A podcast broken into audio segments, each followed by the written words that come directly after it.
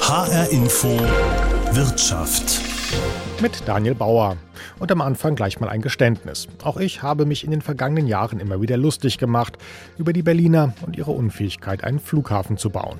Immer wenn ich in der Hauptstadt war, mussten Freunde, Kollegen und unschuldige Taxifahrer meinen Spott ertragen. Inzwischen ist der Flughafen ja fertig und plötzlich fällt mir auf, dass wir in Hessen gar nicht so viel besser sind. Flughäfen können wir ganz gut, okay, aber wenn es um neue Autobahnen, Umgehungsstraßen und Tunnel geht, dann sind 40 Jahre Planung gar nicht mal so selten. Woran das liegt, versuche ich rauszufinden. Und dafür fahre ich erstmal in die schöne Wetterau. Genauer gesagt nach Büches und Orleshausen. Das sind zwei Stadtteile von Büdingen mit jeweils rund 700 Einwohnern. Durch Büches führt die vielbefahrene Bundesstraße 457. Seit über 50 Jahren wird deshalb über eine Umgehungsstraße nachgedacht. Und jetzt ist sie endlich fertig. Vier Kilometer für immerhin rund 15 Millionen Euro. In Büches freut man sich natürlich, aber nur einen Kilometer südlich in Orleshausen eher nicht. Hier treffe ich Ortsvorsteherin Jutta Savarino und ihren Stellvertreter Michael Harris an einer sehr kleinen Straße mit sehr viel Durchgangsverkehr. Ihr Dorf ist im jahrzehntelangen Planungsverfahren einfach unter den Tisch gefallen, sagen Sie. Äh, ich hoffe doch, dass die Bischöfe sich freuen. Vielleicht nicht alle, aber ähm, doch ein paar werden dabei sein, die sich freuen. Und wir freuen uns für die Bischöfe mit, dass da eine Entlastung kommt.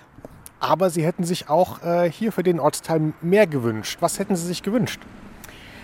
Ja, am liebsten hätten wir auch eine Ortsumgehung, die uns entlastet, weil momentan äh, sind wir die Ortsumgehung von Büdingen und das würden wir gerne beenden. Jetzt wurde an dieser Ortsumgehung bei Büches jahrzehntelang geplant. Ähm, warum hat man da nicht dran gedacht, vielleicht auch den Nachbarortsteil zu entlasten, also Sie, die ja genauso betroffen sind wie Büches?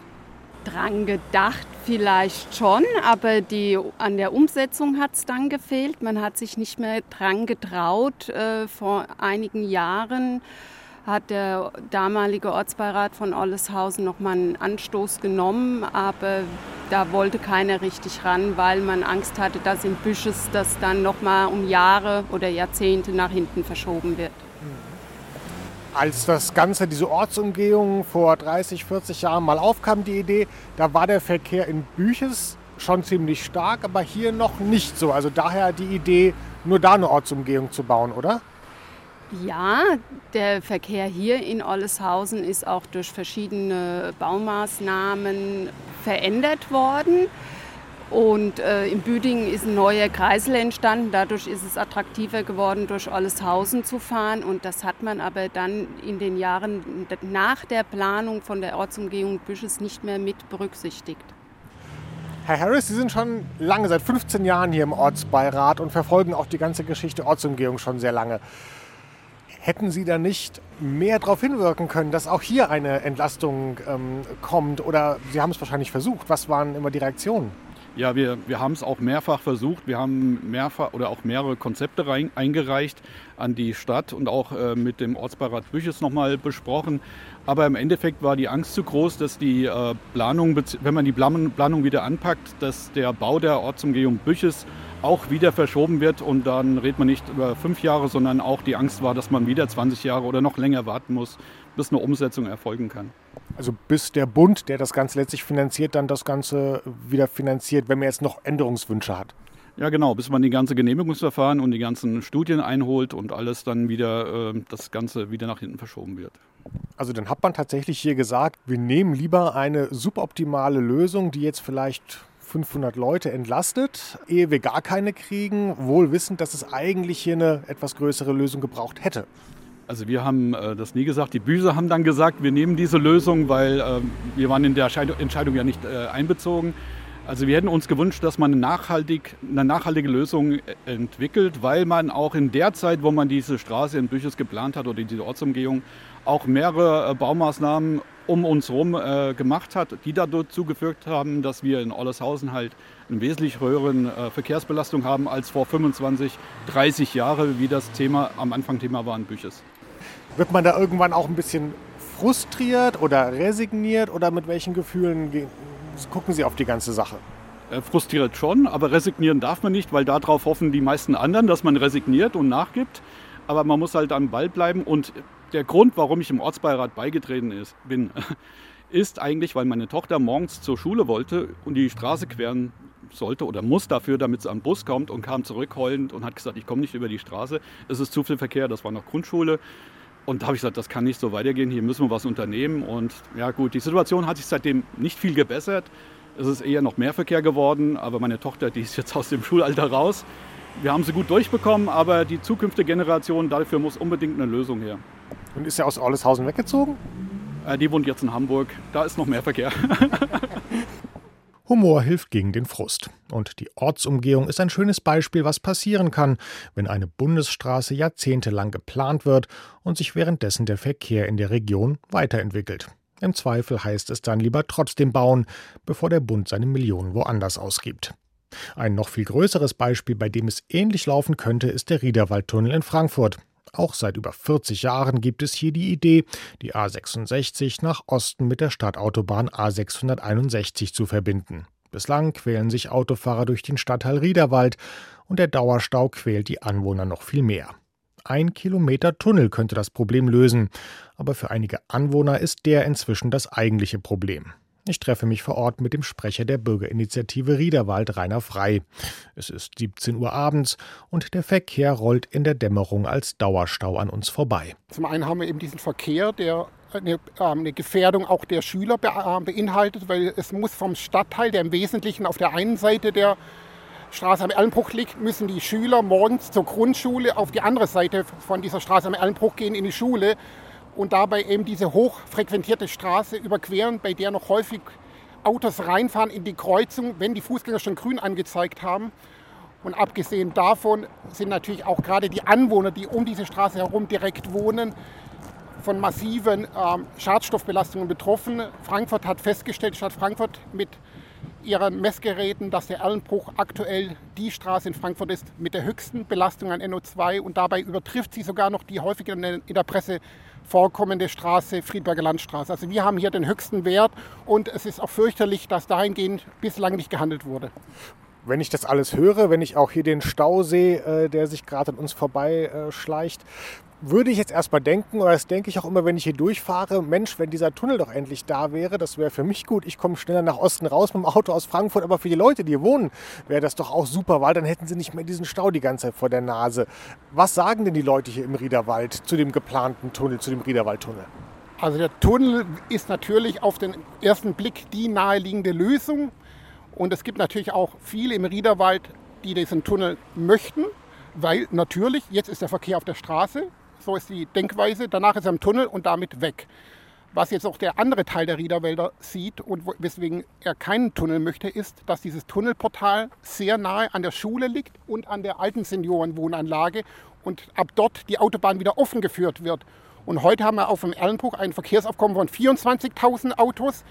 Mit dem Tunnelbau wird das zwar reduziert, aber auch nur um 8.000 auf 16.000 aber durch den Tunnel fahren dann 110.000 Autos und der Tunnel wird keinen Abgasfilter haben. Sprich, diese Schadstoffe werden direkt hier rausgeleitet vor der Schule und neben der alten Wohnanlage und weiteren Wohnungen, die in diesem Bereich sind.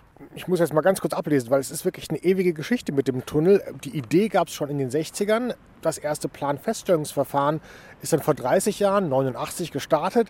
Theoretisch könnten wir hier auf einer Wiese sitzen, auf der Bank unter Bäumen, wenn es alles damals schnell gegangen wäre und der Tunnel wäre längst da. Warum gibt es ihn noch nicht? Weil nicht von Anfang an ein vernünftiges Konzept gewählt wurde, gab es Proteste der Bürger, aber auch Proteste alleine bewirken nichts. Es, be es, bedarf dann des Rechtsweges und der Rechtsweg wurde nicht nur einmal eingeleitet, sondern mehrfach, weil selbst Umplanungen des ganzen Projektes mangelhaft waren. Erstmal sollte dann nur ein Trog entstehen, dann war der Tunnel zu kurz geraten, dann musste er verlängert werden. Zusätzlich kam ja natürlich auch noch die Thematik mit den Fledermäusen hinzu. Das hat auch noch mal ein paar Jahre gekostet, dass hier seltene Fledermäuse in diesem Bereich fliegen. Und auch heute gibt es noch Klagen, die anhängig sind, die sagen, der Tunnel ist immer noch zu kurz. Er muss verlängert werden, auch das Autobahndreieck muss eingehaust werden. Also man hätte denn die Autobahn tatsächlich viel früher gebaut, hätte früher gebaut werden können, wenn die damaligen Rechtsvorschriften im Hinblick auf Lärm und Schadstoffe eingehalten worden wären. Gibt es auch Leute, die zu Ihnen oder zu der Bürgerinitiative kommen und sagen, äh, Mensch, warum verzögert ihr das Ganze immer so? Wir wollen endlich, dass dieser Tunnel kommt oder? Es gibt diese Leute auch genau. Ähm, das finden, wir eben ärgerlich, weil wir sagen, hätte man einmal den Tunnel mit allen Schutzverkehren geplant, dann würde es keinen Grund für einen Protest geben. Und dann wäre es wirklich die Frage, ähm, warum protestiert man? Aber bei einem Projekt, wo der Schutz erst kommt, wenn man protestiert, da ist der Protest legitim. Das tut mir zwar weh und ich sehe auch die, die Leute, die vielleicht auch tatsächlich hier jeden Tag im Stau stehen, aber was sollen wir in diesem Stadtteil machen? Wir haben hier einen Stadtteil mit 7000 Einwohnern und hier soll eine Autobahn durchkommen. Ich glaube, jeder andere Ort, jede andere Stadt würde sich auch wehren. Und da hat Rainer Frei wahrscheinlich recht. Kein Großprojekt ohne Klagen von Anwohnern oder Verbänden. Mal gehen die für die eine Seite aus, mal für die andere. Aber eins ist sicher, sie brauchen Zeit. Viel Zeit. Katrin Brückner von der Hessischen Landesbaubehörde Hessen Mobil kann davon ein Lied singen. Niemand plant absichtlich langsam, sagt sie. Wenn der Bund grünes Licht gibt, rechnet man bei Hessen Mobil mit etwa sieben Jahren bis zum Planfeststellungsbeschluss. Dann könnten die Bagger rollen. Aber dann kommt eben noch die Sache mit den Klagen. Also das äh, kann manchmal äh, sein, dass wir, äh, dass es Jahre vergehen, bis wir überhaupt vor Gericht einen Termin haben. Ja, also es ist unterschiedlich lang. Wir haben bei der A44, weiß ich, da haben wir zwei, drei Jahre gewartet. Also das kann, das kann je nach Belastung des Gerichtes kann das schon dauern. Also es liegt tatsächlich auch an überlasteten Gerichten, dass die Sachen genau. teilweise ja. Ja, Jahre dann ähm, stillstehen. Ja, genau. Dann rechnen wir mal eben diese sieben Jahre bis zum Planfeststellungsbeschluss und im, äh, ja, sagen wir drei, vier Jahre Klagen noch, aber dann wären wir immer noch erst bei zehn, elf, sagen wir zwölf Jahren, bevor endlich gebaut werden könnte. Klar, je nach Baumaßnahme sind es natürlich auch noch Jahre, die dann gebaut wird, aber trotzdem auf diese teilweise ja wirklich jahrzehntelangen Projekte komme ich da ja. immer noch nicht. Nein, das ist richtig. Aber nun betrachten wir uns noch mal diesen Zeitraum zwischen Voruntersuchung und Feststellungsentwurf. Es ist so, dass jedes Gutachten nur eine bestimmte äh, Gültigkeitsdauer hat. Ja, also nehmen wir mal äh, die, die Kartierungen der, der Landschaft. Das ist klar, äh, da passiert ja jeden Tag irgendwas draußen. Also solche Gutachten, die haben nur eine Frist oder, oder Laufzeit, Aktualität von fünf Jahren. Nach fünf Jahren müssen sie die erneuern. Genauso die Verkehrszahlen. Ähm, wir müssen auch bei Gewässern die Gewässergüte bestimmen, von den Wasserkörpern, in die wir gegebenenfalls das Regenwasser einleiten würden von der Straße. Solche Gewässergütebestimmungen haben nur eine Aktualität von drei Jahren. Und wenn Sie sich dann die Komplexität von so einem äh, Projekt anschauen, ist es wirklich schwierig, die Arbeitsprozesse so zu gestalten und das Ganze so zu organisieren, dass sie tatsächlich innerhalb von fünf Jahren wirklich im Verfahren sind. Mhm, okay, das heißt, Sie brauchen im Zweifelsfall, wird alles angehalten, weil ein neues Wassergutachten noch gemacht werden muss oder eine neue Verkehrsprognose gemacht werden muss. Und dann bleibt alles andere erstmal stehen, verstehe ich dann, das? Dann bleibt, genau. Also wir haben äh, äh, Projekte, die den Weg bis zur Planfeststellungsbehörde genommen haben, aber auf diesem Weg so viele Jahre vergangen sind, dass diverse Gutachten schlichtweg aktualisiert werden müssen. Wenn die Planfeststellungsbehörde sagt, ähm, diesen Part und jenen Part und dieses Gutachten äh, hat der Vorhabenträger zu überarbeiten, dann kann es schon mal zu einem Stillstand und, und zu äh, mehrjähriger Pause kommen. Mhm. Und da beißt sich die Katze auch ein bisschen im, in den Schwanz, wenn ich das jetzt gerade überlege. Ähm, Sie müssen auf diese neuen ja, Gesetze, Richtlinien, die da kommen, immer reagieren das verlängert das ganze Verfahren teilweise mhm. um Jahre und ja. je länger sich das Verfahren zieht, umso größer die Wahrscheinlichkeit, dass an anderer Stelle eine neue Richtlinie oder Verordnung kommt, die sie dann auch wieder berücksichtigen müssen. Also das könnte dann, es ist so ein bisschen, man stapelt da eins aufs andere dann im Laufe der vielen Jahre. Genau, das ist so. Hm. Muss, muss auch frustrierend sein aus Planersicht. Das kommt immer auf die Person drauf an. Natürlich äh, möchte jeder Planer möglichst äh, seine Straße dann auch mal befahren, wie er plant. Ja, äh, das ist schon klar. Aber äh, die Mitarbeiter hier haben immer mehr als ein Projekt und nicht nur Ortsumgehung, nicht nur große Projekte. Also die, die Verwirklichung, die Umsetzung ihrer Projekte, äh, die erleben sie schon. Nicht vielleicht unbedingt ein größeres, aber so kleinere. Das kriegen wir dann schon hin. Und daran baut man, zieht man sich auch wirklich dann hoch, wenn man dann mal über die Straße fährt, die man selbst geplant hat? Also das denke ich schon, ja. Wenn, wenn ich unterwegs bin mit meinen Mitarbeitern und äh, die können mir diverse Dinge zeigen, äh, spürt man schon, dass sie da auch recht stolz sind. Oder schon bei den Spatenstichen oder bei den Verkehrsfreigaben, wenn es dann zu feierlichen Veranstaltungen kommt. Also äh, da merkt man die Freude und auch den Stolz über das Erreichte. Und wenn man durch Frankfurt äh, Osten durchfährt und den äh, Tunnel sieht, dann oder die, die Anfänge des Tunnels sieht, dann macht man lieber kurz die Augen zu oder? Ähm, ja, das ist sicherlich, also das ist nun wirklich so ein, so ein Projekt, ähm, was insofern eine Ausnahme ist, äh, schon von der ganzen Umgebung her. Also das ist ja kein, keine Straße, kein Lückenschluss, keine Autobahn, die ich auf der grünen Wiese äh, baue, sondern da kommt erschwerend hinzu, dass ich in, äh, durch eine gewachsene Infrastruktur muss. Also das macht es natürlich dann noch viel schwerer. Sagt Katrin Brückner von Hessen Mobil. Und als kleines Zwischenfazit merke ich mir, Planer fahren gerne über Straßen, die sie selbst entwickelt haben. Aber bei Großprojekten dauert das oft Jahrzehnte, weil sich Gerichtsverfahren ewig hinziehen und weil in der Zwischenzeit immer neue Gutachten und Gesetze kommen, die dann wieder Umplanungen nötig machen, gegen die dann wieder geklagt werden kann und so weiter und so weiter. Aber selbst wenn dann mal Rechtssicherheit herrscht, ist so eine Straße noch lange nicht gebaut.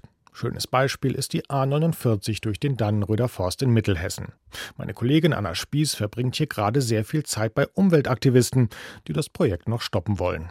Das sind aber gar nicht mal die Anwohner aus der Region, oder? Jetzt die Menschen, die im Wald sind, das sind ja wirklich hauptsächlich junge Menschen, die kommen äh, nur teilweise aus der Region. Schon auch einige, aber eben auch deutschlandweit. Das sagen sie ja auch. Also das ist gar kein Geheimnis, sondern ja, sie alle eint quasi einfach dieses große Ziel, Klimaschutz und dafür kämpfen sie eben und sind eben auch bereit, ähm, ja, kilometerweit zu fahren in einen Wald, den sie vielleicht vor anderthalb Jahren auch noch gar nicht kannten, aber wo sie halt sagen, der steht jetzt ganz beispielhaft für das, was wir nicht mehr wollen und könnte eben beispielhaft äh, für das stehen, was wir stattdessen wollen. Und dementsprechend, ähm, genau, sind da auch unterschiedliche Menschen vor Ort. Man merkt aber auch, dass durch den Protest dieser jungen Menschen jetzt auch ähm, andere Aktionsbündnisse wie keine A49, das es eben schon seit über 20 Jahren gibt, auch nochmal an äh, Fahrt gewonnen hat sozusagen. Also auch ältere Menschen, die schon fast den Kampf ausge, äh, aufgegeben haben, fühlen sich jetzt wieder durch diese jungen Menschen bestätigt und ermutigt und sind da auch wieder ganz motiviert und versuchen eben mit Klagen und anderen politischen äh, Mitteln da Druck zu machen, dass diese Autobahn doch nicht gebaut wird. Einschätzung von dir, was glaubst du? Ähm, Hat es irgendeine Aussicht auf Erfolg? Wird da nochmal was nachgebessert? Wird die Routenführung vielleicht nochmal geändert oder glaubst du, ähm, das ist gegessen? Das finde ich wirklich ganz schwer zu sagen. Ich bin da persönlich immer sehr hin und her gerissen. Ähm, auf der einen Seite äh, bin ich selber immer so ein bisschen skeptisch, was so ein Protest angeht und frage mich, ob das eben wirklich was bringt oder ob es nicht so ist, dass eben Entscheidungen, die getroffen wurden, und das ist ja auch höchst richter, richterlich entschieden, also ja, rein rechtlich darf diese Autobahn da gebaut werden, trotz Trinkwasserschutzgebiet, trotz Wald, äh, der da gerodet werden soll und so weiter. Ähm, von daher, warum sollte so eine Entscheidung widerrufen werden sozusagen? Und auf der anderen Seite zeigt ja zum Beispiel der Hambacher Wald, aber auch andere Bürgerinitiativen, die sich gegen Windkraft oder was auch immer stark machen, dass solche Proteste doch auch immer wieder Erfolg haben können. Und wenn quasi genügend Menschen irgendwie sich ähm, stark genug dagegen positionieren, dass dann eben doch manchmal noch umgelenkt wird oder Entscheidungen revidiert werden. Also in dem konkreten Fall wage ich keine Prognose. Ich denke, es ist wirklich alles offen. Also hört man die Entscheider, dann ist es, glaube ich, ziemlich fest. Und auf der anderen Seite, ja, auch die Grünen jetzt im Bundestag und auch viele andere Parteien, die das nicht entschieden haben, machen sich wirklich stark dafür, dass das doch noch gestoppt wird. Es ist ja letztlich eine politische Entscheidung. Also hm. kann vielleicht auch noch gekippt werden. 2024 soll das Ganze dann fertig sein, die 41, der Ausbau. Und was ich mich jetzt frage, ich war gerade ähm, in der Wetterau unterwegs, in Büches und Orleshausen, kleine Orte in der Wetterau. Mhm. Und da wird jetzt gerade in den nächsten Tagen eine Ortsumgehung ähm, eingeweiht, auch nach äh, 40, 50 Jahren Planungszeit. Und da ist jetzt eigentlich in der Region, naja, klar, einige, die direkt davon profitieren, finden es mhm. gut, aber viele in der Region ähm, sagen, also die ist inzwischen, die Planungen sind sowas von veraltet. Ähm, zum Beispiel Orleshausen, was südlich von Büches liegt, sagt, also wir bekommen mehr Verkehr durch diese Ortsumleitung, weil das einfach, äh, was vor 20 Jahren geplant wurde, heute die Verkehrsströme gar nicht mehr abbildet. ist, genau. ist es bei der A49 ähnlich? Also kann man sagen, wenn die dann 2024 fertig wird, oh, ist sie gar nicht mehr State of the Art, um es nett zu sagen, oder vielleicht fällt sie dann sogar ein bisschen aus der Zeit, oder man würde sie heute ganz anders bauen?